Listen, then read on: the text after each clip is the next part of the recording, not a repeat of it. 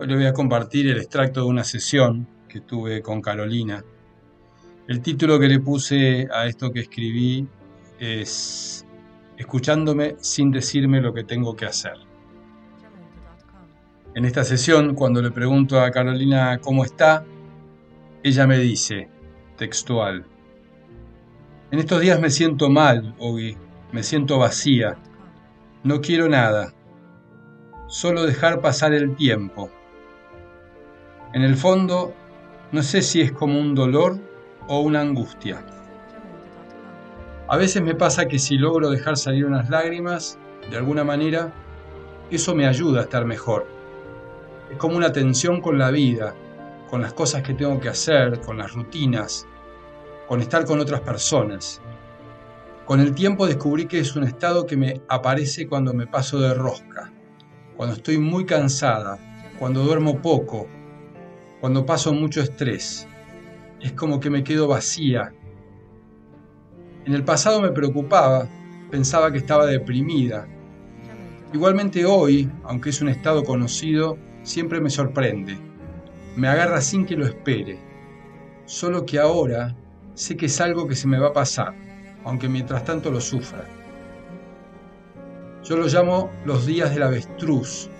Quiero quedarme quieta, pasar desapercibida, bajar las persianas y esperar a que la tormenta pase. Los demás me dicen que salga, que vaya a caminar, que afuera está lindo y que el sol me va a hacer bien. Yo quiero que llueva sin parar. En ese momento le interrumpí a Carolina y le pregunté, ¿Cómo te gustaría que te ayude con todo esto que estás sintiendo? Y ella me dijo, así, escuchándome sin decirme lo que tengo que hacer.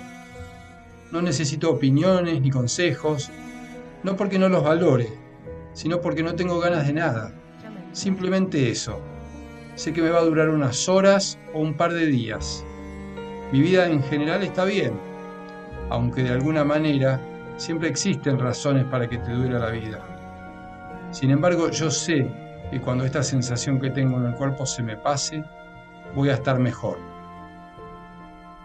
¿Cuál es la sensación que tenés en el cuerpo? Le pregunté. Siento la respiración trabada a la altura de la garganta. Cuando tomo conciencia de eso, respiro profundo y un poco me alivia.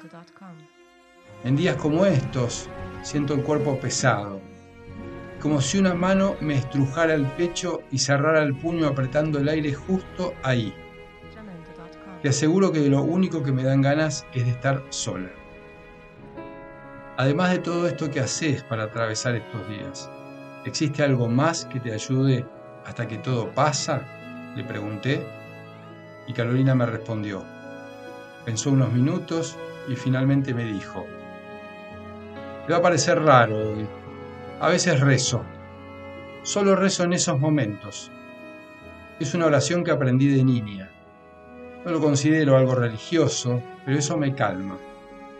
No sé bien si lo que me ayuda es la oración o volver a ser niña por unos pocos minutos, pero eso me lleva a sentirme bien.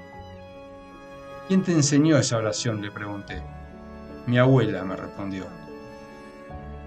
Carolina, ¿Te gustaría compartir tu oración conmigo ahora y mostrarme la manera en que rezás?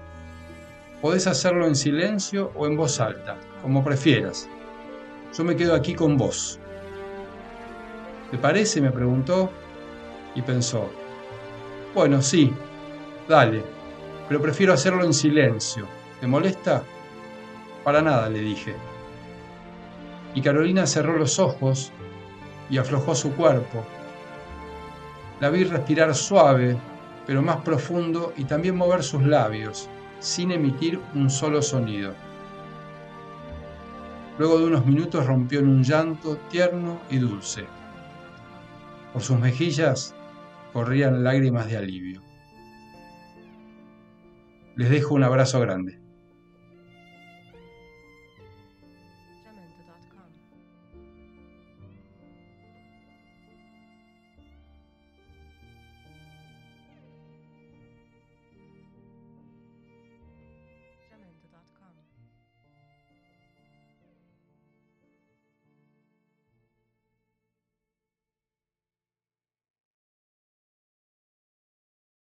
jamendo.com.